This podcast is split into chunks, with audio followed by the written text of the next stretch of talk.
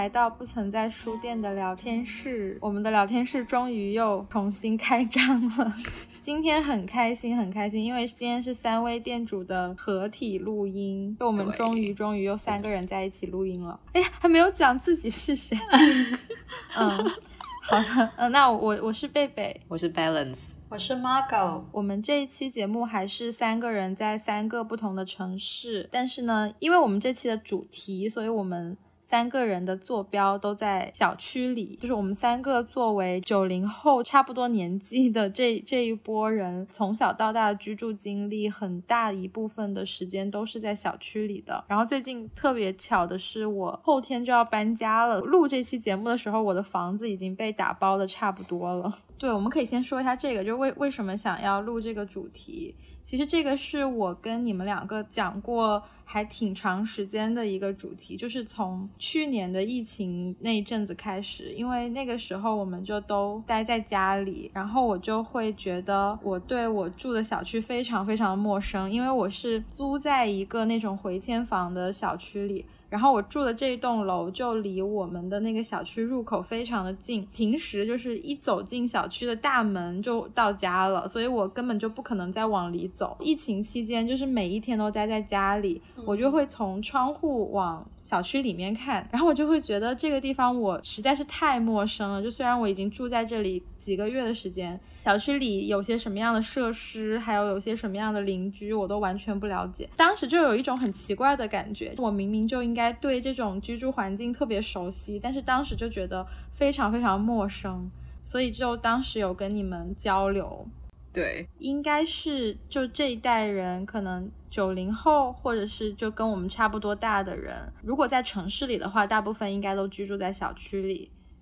虽然大家都住在小区里，但是我们之前可能从来都不觉得这是一个什么值得讨论的问题，因为在城市里面，大部分的住宅空间都是小区嘛，所以大家就会觉得这种居住形式。实在是太正常了，对对，所以我觉得我们可以先回忆一下我们自己的居住经历。对，其实我我记得我最小的时候，最开始那个家其实不是在小区里面的，嗯，那一个家其实没有围墙，然后是在山边，就是那一片的小区，呃，那个住宅都在山边，每一天都是要经过一个长长的坡道才能回到家。那当时的那一片住宅，它算是一个什么样的？我现在回忆起来，我觉得应该是我爸爸单位。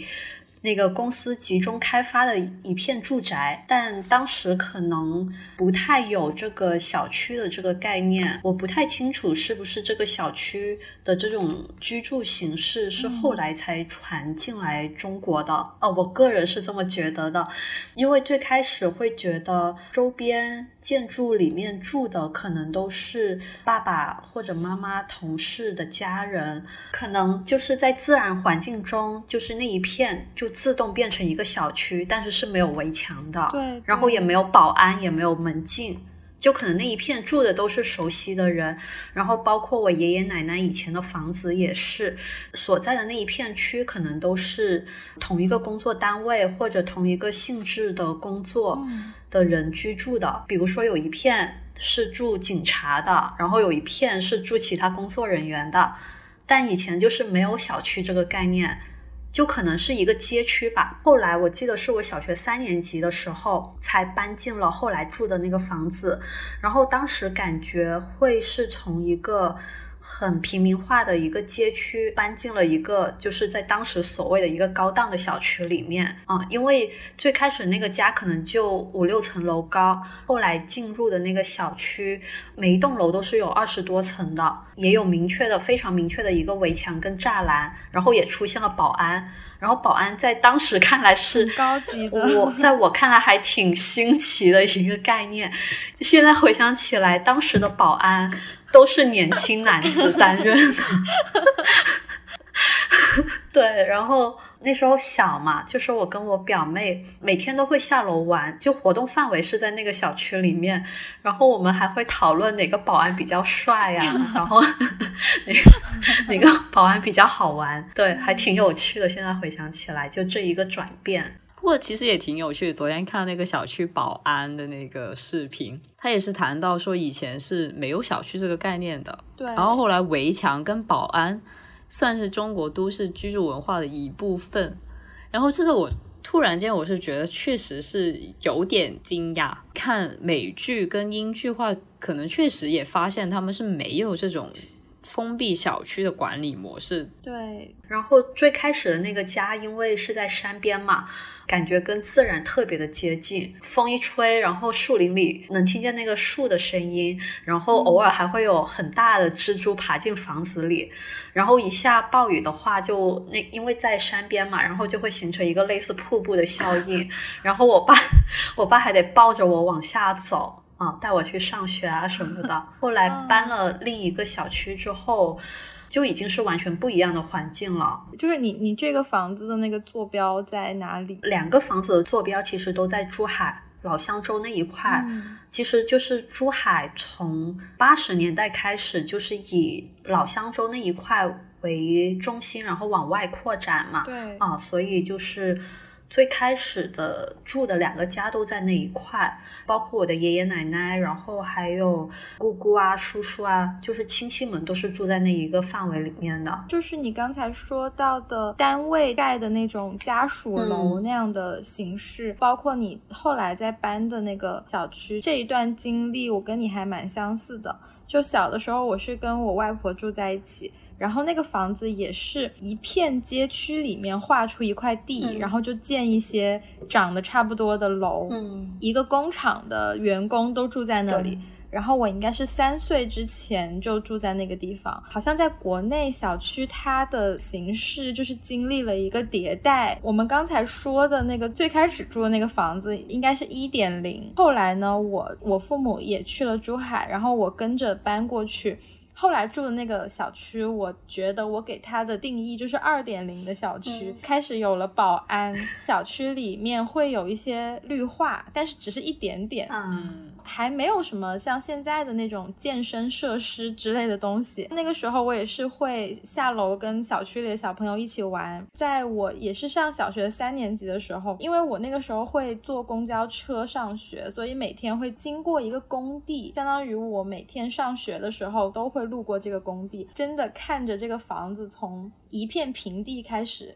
往上建，当时觉得哇，在建这个小区也太美丽了吧！因为这个楼长得就跟我住的那个房子是不一样的。正在新建的这个，就明显就是绿化会更完善，各种设施也会更加完备。那个时候就觉得天啊，这个小区也太美丽了吧！当时就想，天呐，要是以后能住这样的房子就好了。谁知道在此后二十年的时间里，中国所有的小区都长得跟这个小区一模一样。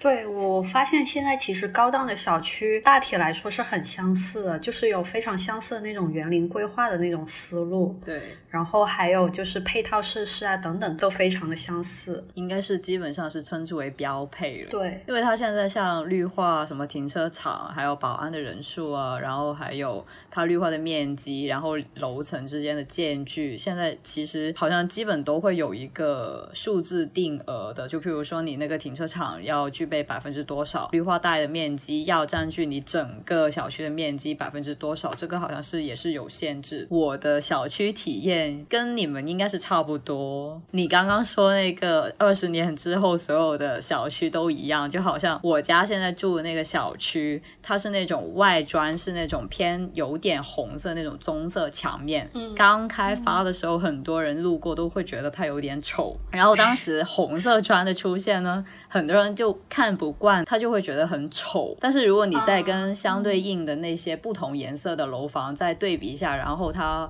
比较方正的结构看起来，你会觉得非常顺眼。就现在来看是绝对非常顺眼，而且非常的正常。我一四年进我现在这个小区居住，然后直至到前几年佛山的那个宜家它开了之后，我就跟我妈经常去嘛。第一次去的时候，发现宜家正对面的那个小区跟我现在住的小区长得一模一样。那个楼是同一个开发商吗？我特意去看过，应该不是。嗯，但是看起来那两层两栋楼，就是小区与小区之间那个楼房长得一模一样。我当时就觉得怎么回事？而且我，你想想，我那种还是那种三线城市，哦，而且佛山宜家对面起的那个楼房，它那个一看就是新盖的，就是盖了没几年的，很明显也看出来，现在是因为现在那个城市的开发基本也是一样，所以你现在小区的一个标配也基本。极其的相似，对，所以我之前在那个一席上看看了一个讲者他的那个演讲，哎，就是前几天，应该是孙海婷，他是一个建筑师，然后他也会做建筑的摄影，他的那个演讲里有一个事情我觉得挺有意思，就是他一开始放了一套八十年代的中国民居的邮票，然后那个上面就是每一个。嗯，每一个地方的民居都是不一样的。比如说北京就是四合院，然后可能客家客家族他们呃客家人他们就是住那个围屋。然后这个摄影师他会去拍很多北京的那种很大很大的板楼。当时他就有说，因为这些楼它实在是太大了。而且它的外立面所有的窗户都一样，所以它虽然很大，可是它在城市当中是毫无存在感的，就完全像一个背景。这个也让我想到，就是小区的建筑，它其实也是给人这样的感觉。所以我个人会觉得，就是在一个城市的一个发展历史当中，那些旧的建筑不一定就是全都要推掉或者拆掉，然后建。就是变成一个新的小区，对，就是也就是那个旧城更新的那个思路，就很多时候大量的那种城中村，其实原有的那个住户他们，呃，也不是原有的住户，是那个房子的拥有者，他们会希望就是政府能把这里收了，然后把这里都拆了，然后建新的小区，他们就会有新的补偿。但就是我会发现，就是这两年开始，很多城市在这个城市更新过程中，他们可能不再采取这种把所有旧的推倒重来的这种模式，他们可能就是会把旧的建筑来翻新，然后会形成一种新旧在就是视觉上能达到同能达到和谐一致的一个情况下，把它们进行一个更新。我不晓得你们有没有去过潮汕那边？我去过，我觉得潮汕那。边哦，潮汕那边就是整一个民居的那个感觉，就是一去到那边，虽然也是就是中国人中国人惯常居住的那种民居，但是一看整个风格会跟我们其他地方不太一样。嗯，然后我觉得其实那种更新起来就不太需要把它们全都推倒重建成那种新的小区跟高楼，能在已有的基础上把它们保护起来，然后。呃，保留自己原有的特色，我觉得会更有城市特色。对我，我这个月就是有去。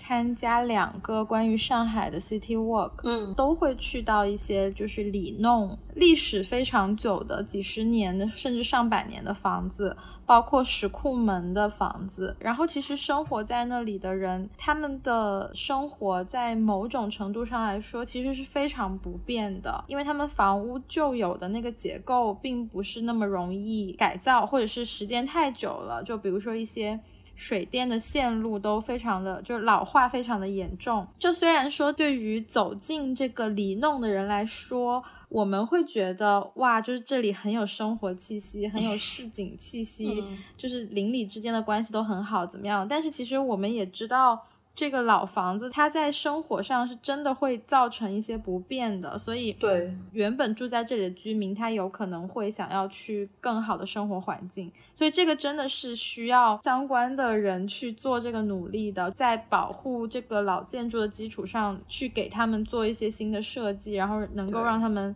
获得那个更舒适的居住环境。小区它真的是一种就都市生活的。缩影对，然后其实我住在小区里，我也有过很多很有趣的体验。像我之前，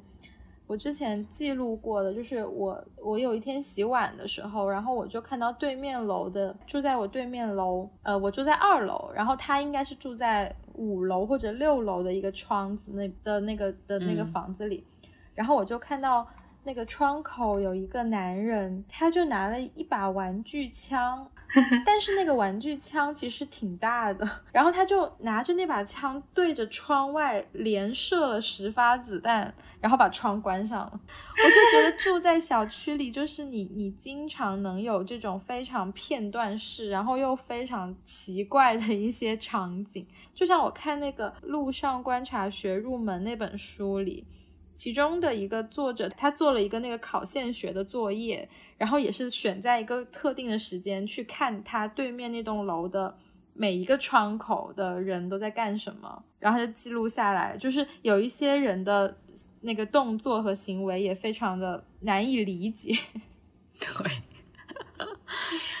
这种片段式的观察也是很有意思的，但是就是我住在一个小区里，我还是希望能跟周围产生更多的联系。说到这个，就是跟那个邻居的一些相处，我们可以来讲一下自己在小区居住的时候的一些经历或者是一些观察。因为我们现在刚刚贝贝你所说的那个一点零跟二点零，其实还有一个区别，就是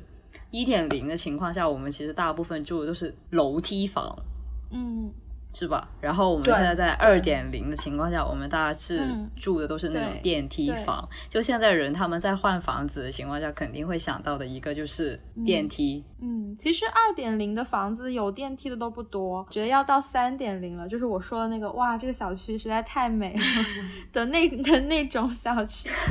对，那反正就是二点零跟三点零的，应该也是电梯或者是电梯与楼梯之间的一个嗯对更迭。电梯跟楼梯是很大程度上呃影响了我跟邻居之间的交流方式，因为我家以前是住六楼嘛，就是电梯呃楼梯房的时候，我家住六楼，上楼梯的时候就是你从一楼走到六楼，你是可以看到。所有户人家的，然后如果这个人在这个家里人是开着门，或者是他刚好走出来，或者是你在楼梯见到他的时候，你肯定会跟他打招呼，或者是你跟他聊几句，而且你也很清楚，你经过的时候你会看到不同的楼面，呃，不同的门门面，然后也可以跟不同的人交流。然后你也知道这一家人可能大概是住了多少个人，而且他们之间的关系是怎么样的。就是你经过逐渐累积的一个观察，其实你会知道你邻居之间的一些事小事。但是如果你八卦对，但是如果你住电梯房，就是你一走进电梯，你直接就摁到住的那个楼层，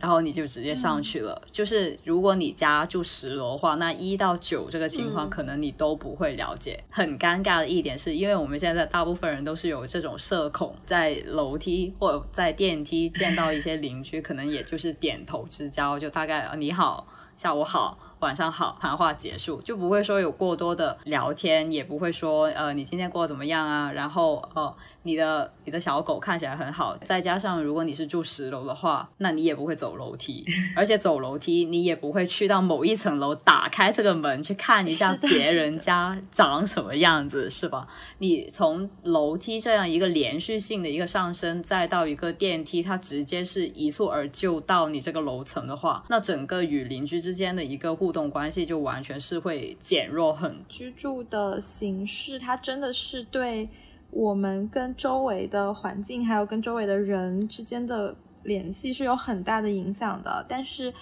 可能我们大部分时候都不这么，就是不会这么想这个问题吧？对。对应到我觉得刚才说的那个三点零的小区，它在建设的那个过程当中，其实其实就是中国的房地产要准备开始腾飞的那个时候了。对，就房价也差不多是从那个时候开始涨的，然后大量的土地都是被用来建设居民楼，然后在这种情况下，就开发商他必须得去最大化他的利益，所以他会把这个空间规划的非常的就是非常的严谨。对，物尽所用，尽量能让它有限的范围内建更多的房子，所以他不太会去考虑说留出一些公共空间。我说的这个公共空间，可能有的时候我们就理解为，比如说居民的。活动空间就在楼下的那种，对，小的绿地或者是健身设施什么的，连这个东西它其实都是要去精确计算的。我我得给你留多少的绿地，但是这个其实是让我想到有一个组织叫做地瓜社区。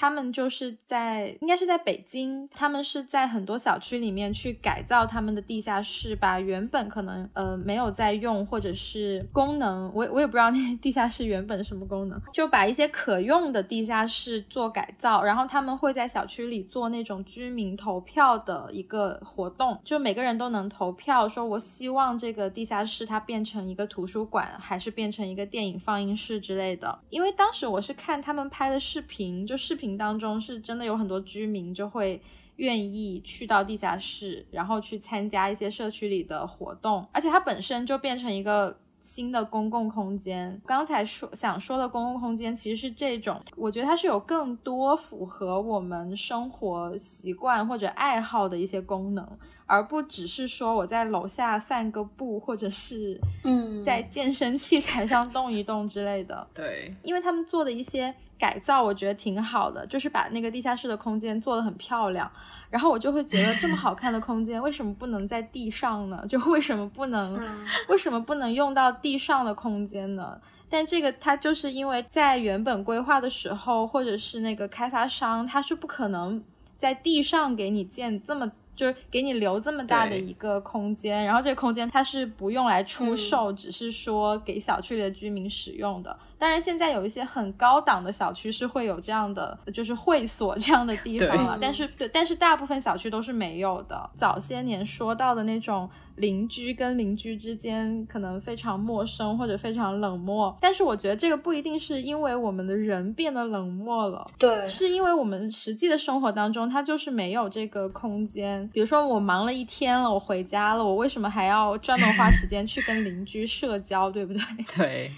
我觉得可能需要一些场景，因为像以前楼梯房嘛，就是像我刚刚说，因为你是能看到那个门面，而且你是大概知道进出，你是有留意的话，其实你住很多年，就譬如说我在旧的房子，我住了十几年，那肯你肯定会知道这一间房子里面住了什么人，就是你会留意到，就不会说你现在进到电梯，他摁了十四楼，然后你还要猜测他是一四零几，但是你又不能说很直接的跟他去交谈，就是。是我当时刚搬进来之后，我是觉得就很有距离感的一件事，就是我一直记到现在，就是但是我一直都没有考虑过究竟这个是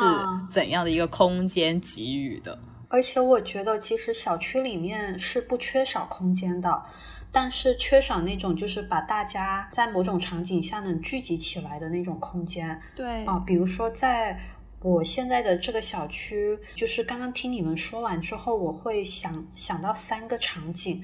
自从我住进这个小区之后呢。呃，我也补充一些背景信息吧，就是我现在住的这个小区是在珠海和中山的一个边界上面，就是严格上说呢，它是属于中山的，但是它一边是珠海，一边是中山，然后往珠海那边大概走个五分钟的一个路程就能去到珠海，呃，比较繁华一点的地方，所以是非常多的一个珠海人来到。来到这一个区域来居住的，然后对于我们家来说，可能买的这个房子更多是像一个就是纯粹居住的这么一个功能啊，就很多时候我回到家，然后出去，只是为了就是去上班，我不是为了跟这个小区或者这一个片区产生怎么样的关系，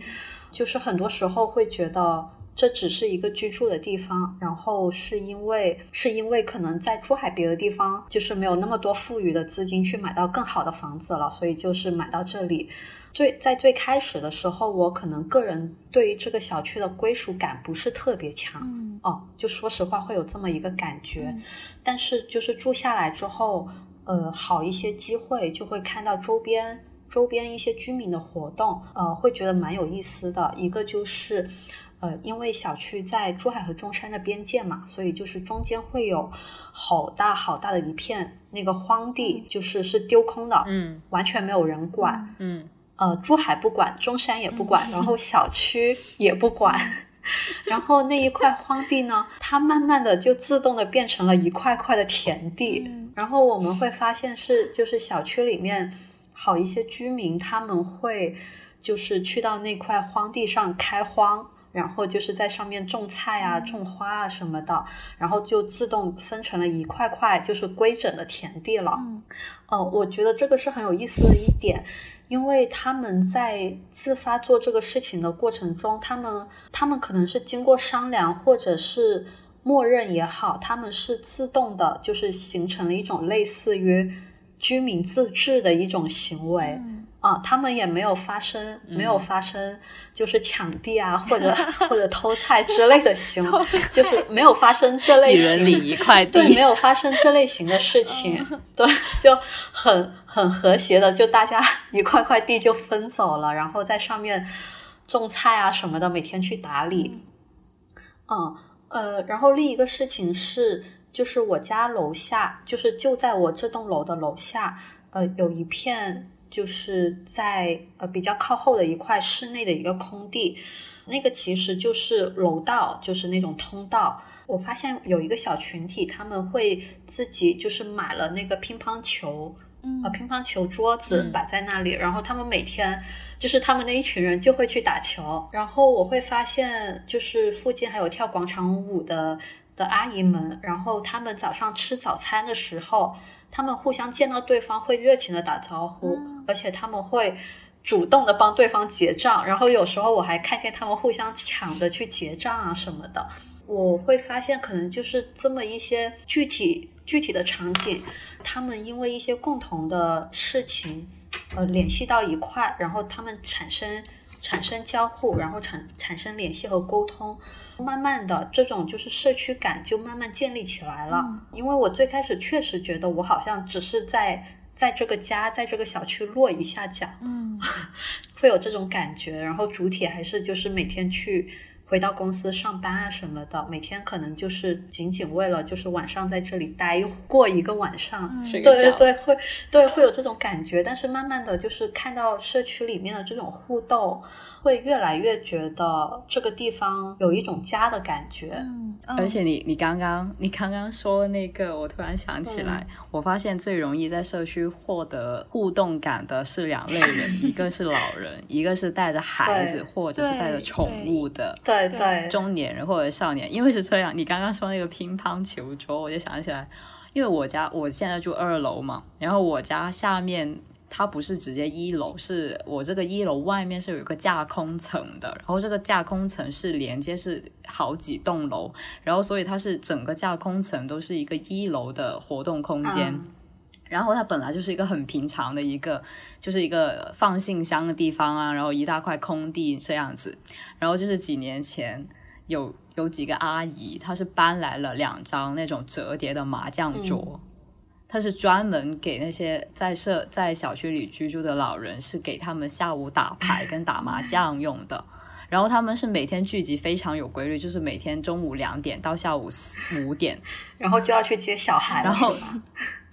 对对对，然后就是中午睡完觉，然后下来打一波，然后就是然后去做晚饭，然后每天中每天看到的都是这两拨人，然后他们要不就是打扑克，要不就是打麻将，然后打完之后他们还会收拾桌面，嗯。然后还会把那些麻将都放进箱子里，然后把那个麻将桌折叠起来放在最边边。它另一边呢，就是不远处它会有一个儿童的设施，就是那种小滑梯啊，然后小的那种摇摇椅，然后每天下午呢都会有一些。保姆或者是妈妈，或者是那种呃外公外婆之类的老人家去带着小朋友去玩，然后那一个大圈范围里面就会有很多小朋友一起在玩，然后就会有很多的大人们在聊天。看到这样的一个场景里面，你又会觉得其实他给予。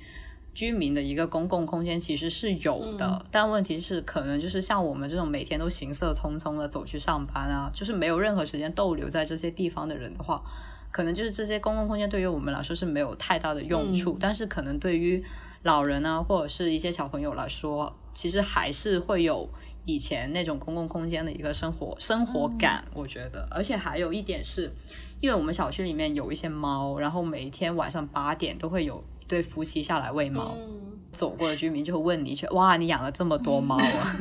你要交流的话呢，其实还是会有的，但是可能就是真的你要可能去到这样一种比较相对于比较开放的一个空间范围，这样的一个聊天可能就会相对于。比较自然一点。我觉得，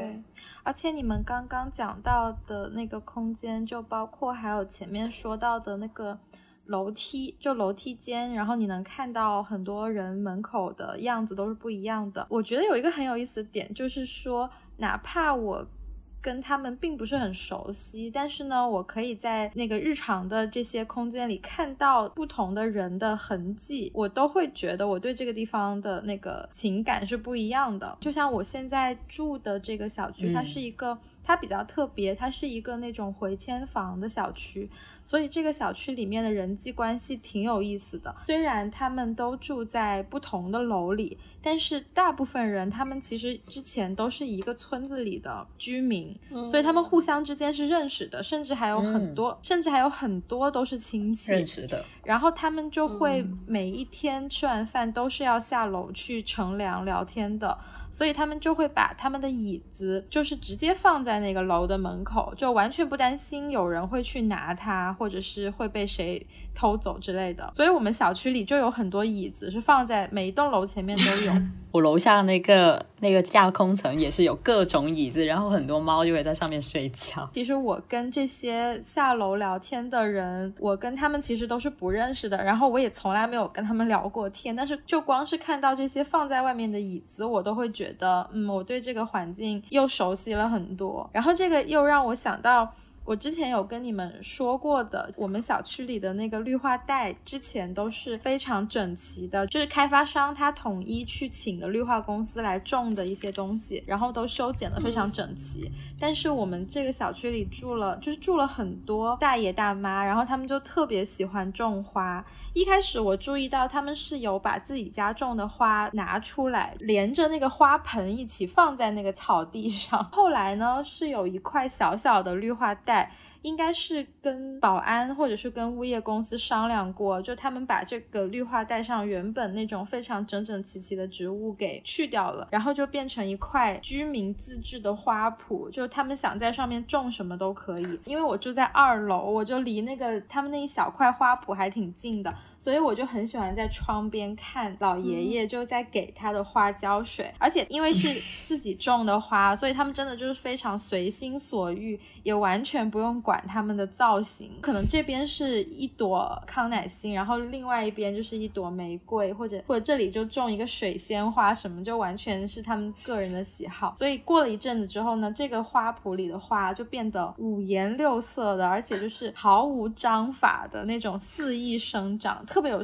就特别有生命力，虽然我也没有参与这个过程，我只是每天在旁边看着而已，但是我都会觉得我对这个空间的那个亲近感就又增加了。就其实为什么我们走到那个上海的一些弄堂里，我们也会觉得这个地方。很容易让人产生亲近感。很多的那个弄堂的住户，他们首先上海有一个就是还挺有特色的晾衣服的方式嘛，就大家都会把那个衣服、床单全部晾在外面，你就走在街上，就是能看到其他人的内衣裤。就就那个感觉非常的 非常奇妙，然后我走进弄堂里面也会看到他们在弄堂里放自家的植物，还有那种不要的家具，但他们也不会立刻丢掉，他们也会放直接放在那边，然后你就会觉得这个空间里它有人的气息，就是有人的痕迹。就之前我看过，我看过一个摄影师，他写他他出的一本图文集，那个摄影师名字叫夏幼志，然后他出了一本。摄影集叫上街，里面也是收录了他拍的一些很日常的一些场景，然后有配他写的一些散文。它里面有一篇就叫做小区史，它也是拍到了我我们刚才聊到的那个小区里会放很多椅子的那个场景。嗯，你可以在空间里看到其他人的痕迹，其实这个就已经加强了你们之间的联系，哪怕你们并不认识。像我们现在说。就是小区空间，它不光是楼房，还有它的公共空间，都是一种被计算过、被安排过的。然后其实它也不希望你在公共空间里有过多的个人痕迹。可能有一些就是更高档的小区，他会觉得你们这样是特别的脏乱。就是我当时看到他们种那个花圃，我就突然有一个想法，我就觉得，哎，要是如果每一个小区都有一片小小的地，能让居民来种东西。我就会觉得这样子不是会特别拉近，就是人跟人之间的关系，还有他跟他住的这个区域的关系。后来我就我就突然想起来，其实我们之前推送的一期 newsletter 里面就写过一个这样的项目，就是上海同济大学他们就做了一个叫社区花园的项目，嗯，然后就是跟我这个想法是一样的，就是去在那个小区里开辟一片小小的土地，居民可以在这边种花或者种菜。我我当时就。看到我们小区的这一片这一片小小的地，我就觉得其实这是一种就是大家特别本能的一种行为，不一定说非得由一个组织或者一个机构去推动，其实它就是大家对于周边居住环境的一种，我觉得是一种美好的愿望吧。但是它肯定是在很多小区是不太容易实现的。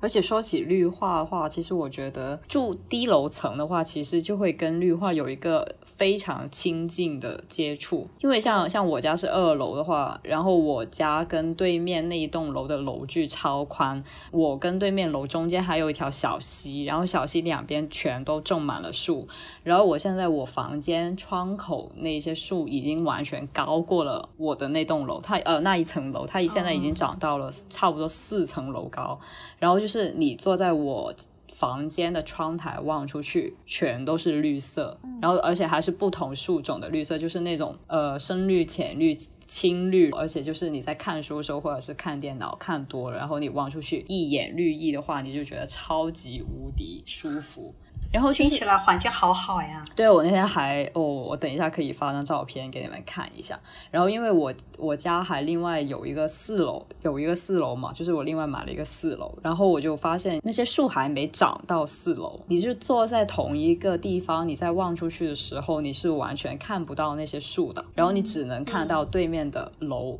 就是你的视野里面。你只能看到眼底下的一点点绿，但是你大部分只能看到对面那些楼。然后我就想到一点，就是我的朋友经常问我你家住几楼，然后我经常就说住二楼，然后他们就说为什么要住二楼这么低呢？然后我问他那你们住几楼？他们通常都会回答我说他们住十几楼。然后我就觉得有一个很奇怪的点就在于。我觉得我住二楼就特别的好，因为我坐在一个地方，我望出去就是绿色的，就是我不需要站到阳台外面或者伸头出去，就是我坐在餐桌，或者是我坐在我的客厅，或者是坐在我房间，看出去就是绿色的。我去了好几个朋友家，他们住十几楼，如果你坐在屋子里面，就是或者是客厅或者是一个饭厅的桌子上，然后你望出去。其实你看的大部分就是对面的楼，对我是觉得那种景观是很不一样的。即使说你家是坐拥一个大面积的湖景，但是你这个湖景也是要站到阳台你才能够拥有的。对啊，除非你说你拥有一大片的山景，那就不一样，你坐在这里就能看到山。然后这个就是关乎到一个绿化的设计问题，因为因为我家这个是之前的一个香港集团设计的嘛，所以他们当时是找了香港一个很有名的园林设计师来设计，所以它是不同的地方，它栽种的一个树是不一样的。然后下面是前面第一排是有竹子，然后后面是一些小的树形，然后再往后是一个更大的一种类型的树。因为我我不太清楚这是什么树，我只能是大概用大小来形容。但是如果因为我去了其他小区。去去观察的话，他们可能会大面积是规划一个方方正正的地区，然后种了一些蕨草类的，或者是草皮类的，或者是比较比较对灌木类比较低矮的，就是可能就是只到人的膝盖这么高的一个高度。嗯，然后就是说，如果你是住十几楼，或者是你是住二楼，可能你都看不到这些绿化。但是如果是你家的小区，它种的那些树木特别接近那个楼，或者是它种的那种树本来就很高，然后它还那种是绿树绿树成荫的那种，那你就在二楼、三楼的那些居民，他看出去那种颜色或者是那种环境是完全不一样的。过两天我要搬家了嘛，然后我就是要搬到一个十四层的一个房子。从小到大，就是我都我我一直到现在，我住的那个楼都不超过六层，然后我突然要住到十四楼了。对于我来说，这个感受还挺新鲜的，因为我记得是就是昨天我有先拿一些东西到新家去，然后昨天就下雨了，我在十四层的那个窗户那边，我就觉得我好像。离那个雨特别的近，然后我就觉得，对，然后，然后因为我住的那个楼，我们的那我们的那栋楼，它前面的楼都比它要矮，所以虽然我在十四层，但是就是我的视野很开阔，可以看到大部分的天空。对，然后我就觉得好像这个也就是像现在这种更新的小区，它呃楼越建越高嘛，住的更高。其实它也不是完全不好的吧，就它还是会给我一些新的体验，就感觉跟天空很近，然后跟云和雨都很近。但是我觉得这个也是，就是人他对自然的一种喜爱。对，因为最近也会去一些，就是因为工作关系，所以会去一些年轻人的家里面，然后我们就会发现很多在上海的年轻人，他们都愿意住在市区的老洋房里面。就是有同样的预算的话，他们会去更倾向于住在老洋房里，因为我们刚才有讲到，就老房子它就是会有一些很难避免的一些不方便，但是他们还是就这些年轻人，其实他他还是愿意住在这个地方。当然，一部分人他是追求一种老上海风情，但是我们。就我接触到的一些年轻人，我觉得他们其实还是对周围的环境非常的敏感的。像我去到一个女生家里，因为她住在二楼的一个房子里，然后她的窗口就是另一户、另一栋人家的屋顶。然后那个屋顶就经常会有那个流浪猫在屋顶上看着它的窗子，就离它窗子非常的近。最近很多网红博主都说要去住老洋房，